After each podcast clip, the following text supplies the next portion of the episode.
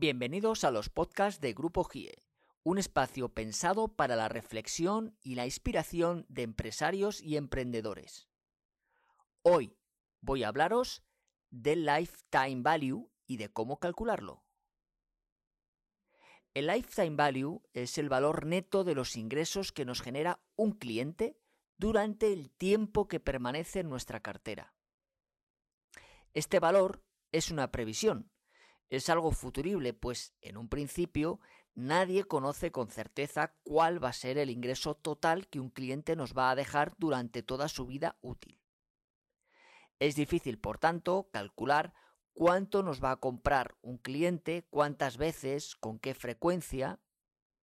Sin embargo, cuando el ingreso es recurrente, de ahí que muchas veces aconsejemos montar negocios basados en ingresos recurrentes, es mucho más fácil de calcularlo.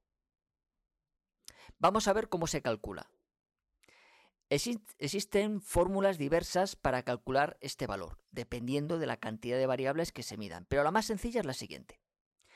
El lifetime value es igual al gasto medio por la recurrencia de adquisición por la vida útil del cliente. Es decir, el gasto medio que realiza el cliente en cada compra que nos hace, multiplicado por la recurrencia de adquisición de nuestros productos durante un año y multiplicado por la vida del cliente. Es decir, el número de años que es cliente este cliente. Obviamente, este KPI es importantísimo para un negocio, ya que la probabilidad de vender a un cliente potencial suele ser de entre un 5 y un 20%, mientras que este porcentaje se eleva a un 60-70% cuando se trata de vender a un cliente que ya nos ha comprado una vez.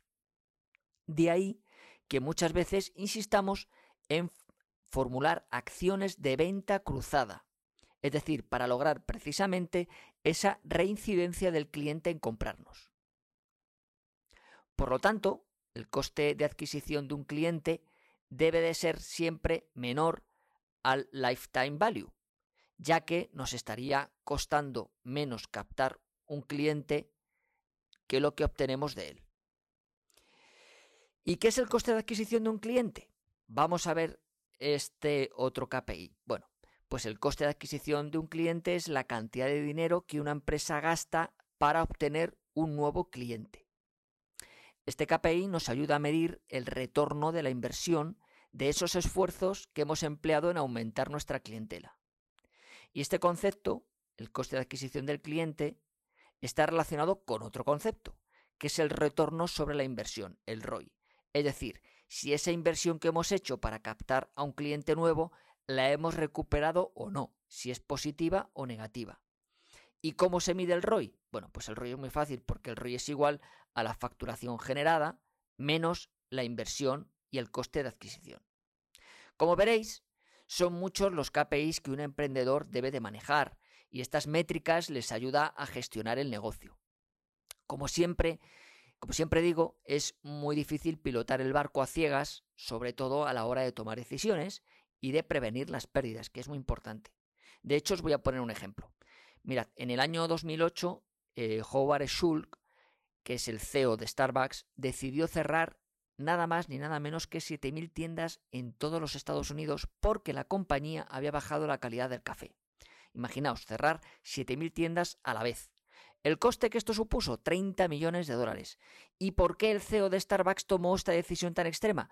Pues porque las métricas le decían que si seguía bajando la calidad del café, las pérdidas serían mucho más de esos 70 millones de dólares que le costó cerrar provisionalmente todas las tiendas. Por lo tanto, Starbucks decidió reestructurarse, invertir en la adquisición del cliente y alargar su vida útil. Los clientes, como digo, son el mayor de los activos y recordad que cuanta mayor sea la vida útil del cliente con nosotros, mayor será nuestra ganancia. Por lo tanto, suerte navegantes. En Grupo GIE, estamos contigo.